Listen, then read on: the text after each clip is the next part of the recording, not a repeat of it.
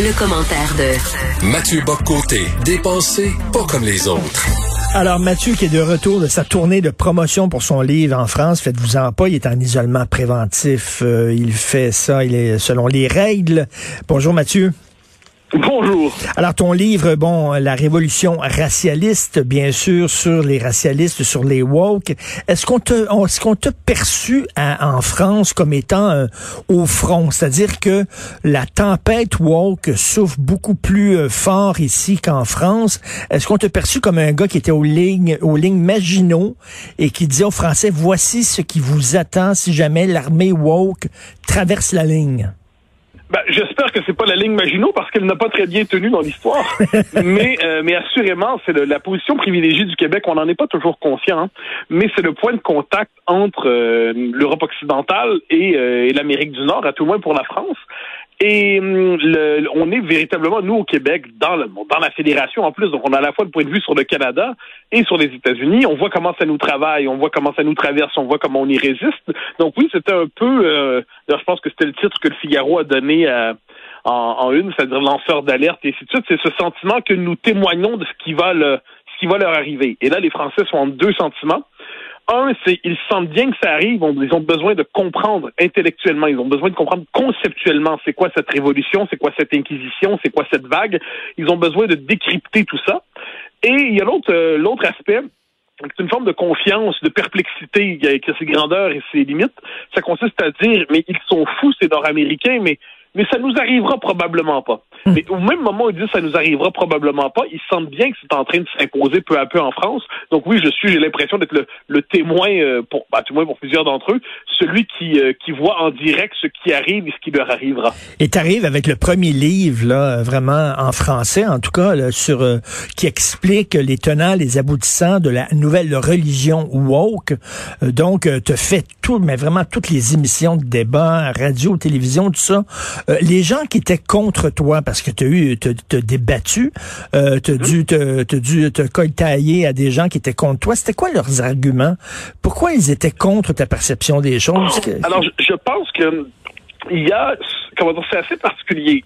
Ceux qui étaient, bon, à part euh, deux ou trois cas particuliers de gens qui sont des militants, euh, on dit là-bas indigénistes et des coloniaux, et ainsi de suite, qui sont dans cette espèce de, qui incarnent de manière quasiment caricaturale ce, ce discours-là ce qui m'a surtout frappé, c'était cette idée que vous, je, comment dire, en fait, je c'est cette perplexité. C'est ce sentiment que, est-ce que vous n'exagérez pas un peu? Est-ce que vous n'avez pas l'impression que tout ça, c'est une affaire qui très nord-américaine, très pris dans quelques mhm. facs? Est-ce que vous n'avez pas l'impression que tout ça n'est pas, euh, est-ce que vous donnez pas plus d'importance qu'il n'en faut à mouvance?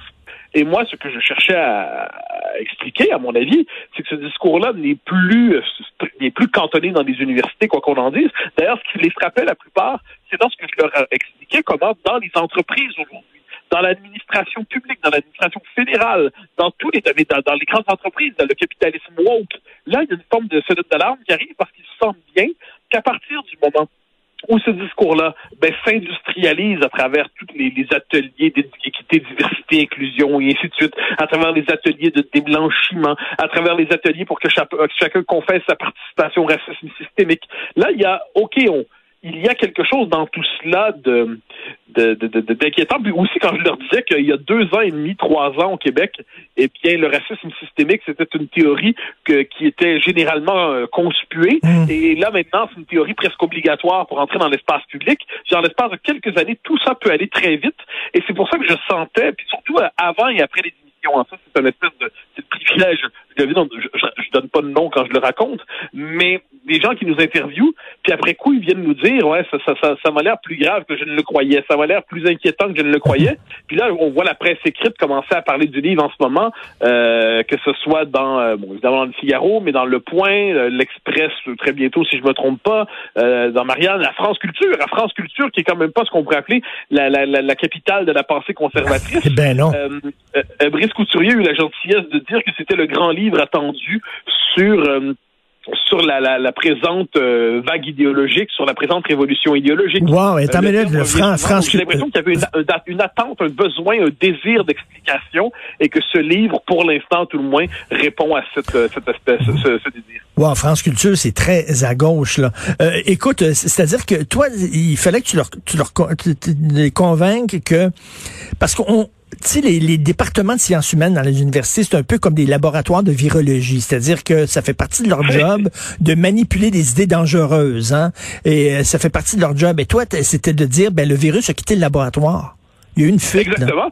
Ah ben, tu as tout à fait raison. c'est pour ça que la fois, quelquefois, j'étais une forme de décrypteur, pour reprendre le vocabulaire contemporain, de décodeur. Je décollais le sens des mots. Parce que moi, c'est une chose qui m'a frappé, d'ailleurs, ici, en l'espace d'un an. Moi, j'ai vu, il y a des gens, il y a un an, des gens qui disaient le racisme mais ça, pourquoi euh, euh, violence policière généralisée les Est-Américains, puis un an plus tard se mettent à parler de microagression et de racisme systémique, euh, comme si ces, ces termes-là, l'espace d'un an, ils s'étaient normalisés ici. Donc, soit, et là, ils se présentent ça comme une forme d'éveil, de prise de conscience, ils viennent de découvrir quelque chose.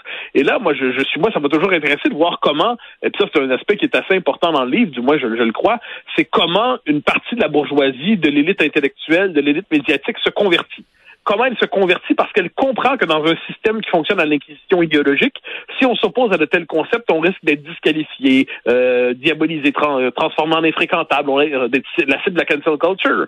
Et là, ça me frappe, moi, de voir comment des gens se sont convertis. Donc, mon travail, ça consiste à bien des égards à, à expliquer les concepts, expliquer le sens des mots, expliquer pourquoi si vous achetez ce concept-là, qu'est-ce que ça veut hmm. dire? Si vous achetez ce mot-là, qu'est-ce que ça veut dire?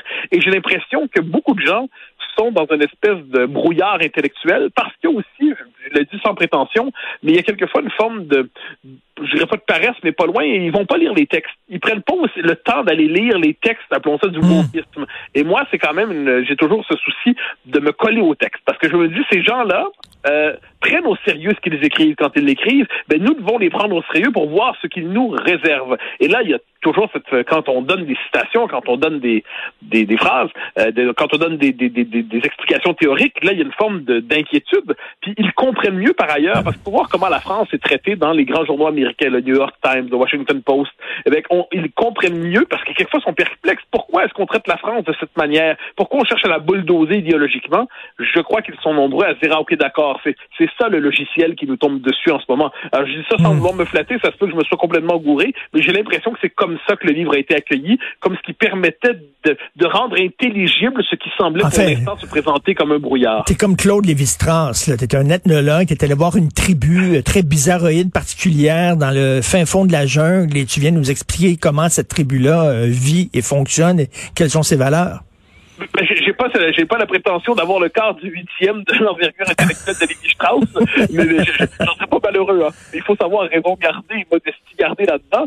Euh, Quelqu'un a eu la générosité dans le Figaro, le Figaro Histoire, de me comparer à Tocqueville. Bon, je le prends aussi comme un compliment, mais en ces matières, je me contente de dire, j'essaie d'être celui qui voit ce qui se passe, euh, de, de le décrire le plus honnêtement possible, de le décrire sans interdit idéologique, parce que trop souvent, je pense, tu en fais l'expérience, on en fait tous l'expérience, quand on critique ces, ces mouvements-là, eh bien, il y a un prix à payer dans l'espace public. Donc, ce qui mm. fait qu'il y a beaucoup de gens qui vont venir nous voir après coup en disant, ah, je suis d'accord avec toi, mais comme tu sais, euh, c'est pas possible de le dire. Ah, ça, non, ça, ça j'ai pas de, j'ai aucune patience pour ça. Et, je vais même te donner un, exemple. Je ne donnerai pas son nom parce que la, la, la politesse me l'interdit.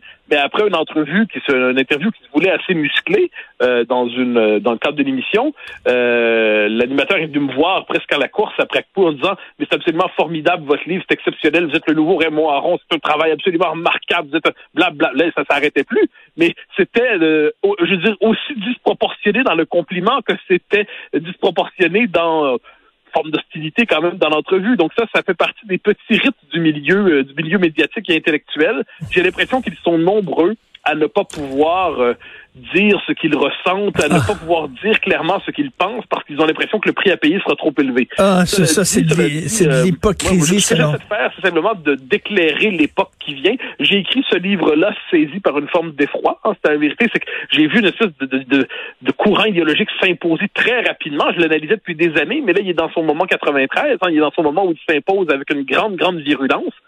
Et euh, bon, à partir de là, on essaie d'écrire les choses. C'est ma, petite contribution là-dedans, c'est de chercher à montrer c'est quoi la logique qui anime toutes ces idées. Ensuite, à chacun de se positionner par rapport à ça. Et en terminant rapidement, euh, Mathieu, est-ce qu'ils sont intéressés par le Québec? Est-ce que Ordon, il te parlait du Québec? Et bon, la loi 21, notre combat pour la laïcité, est-ce que ça, ça intéresse encore les Français? Ah oui, oui, ça, là, franchement, j'en suis heureux. C'est-à-dire, premièrement, il y a toujours cette idée, puis là, je le dis pas simplement parce que je suis moi-même un indépendantiste enragé, il y a toujours cette question, le, Québec libre, comment ça va? Est-ce que ça va se faire, le Québec libre? Ah, ça, ça revient toujours. Il y a cette idée que quelque chose aurait dû arriver et n'est pas arrivé. Ensuite, ils disent, oui, mais c'est normal, vous, vous êtes au, front de cette bataille-là, vous êtes à l'avant-poste. Et là, il y a toujours cette idée, il faut les écouter, les, les Québécois, parce qu'eux subissent ça en ce moment eux euh, sont les premiers témoins de ce qui arrive. Donc, il y a cette idée que non, non, moi, ça va beaucoup frapper. D'ailleurs, le, Québec joue une, vraie place dans mon livre. Euh, et c'était, j'étais touché de voir à quel point ce que nous vivons à la manière d'un avant-poste les intéresse et la grande sympathie quand même pour notre combat euh, collectif pour l'existence nationale. Ça, je constate, je constate avec bonheur que si jamais on décide de se lancer un jour dans un troisième référendum, nous aurons encore des alliés. En tout cas, je te dis, là, on est très fiers de toi euh, au Québec et moi en particulier de voir mon ami sur la page couverture du Figaro Magazine. Écoute, de voir que un des, des, des grands intellectuels de la francophonie, c'est un gars d'ici, ça reflète un, peu sur nous, euh, tout le monde. Euh, vraiment, bravo, Mathieu. Merci. Merci infiniment. Merci, Mathieu Bocoté. Bonjour.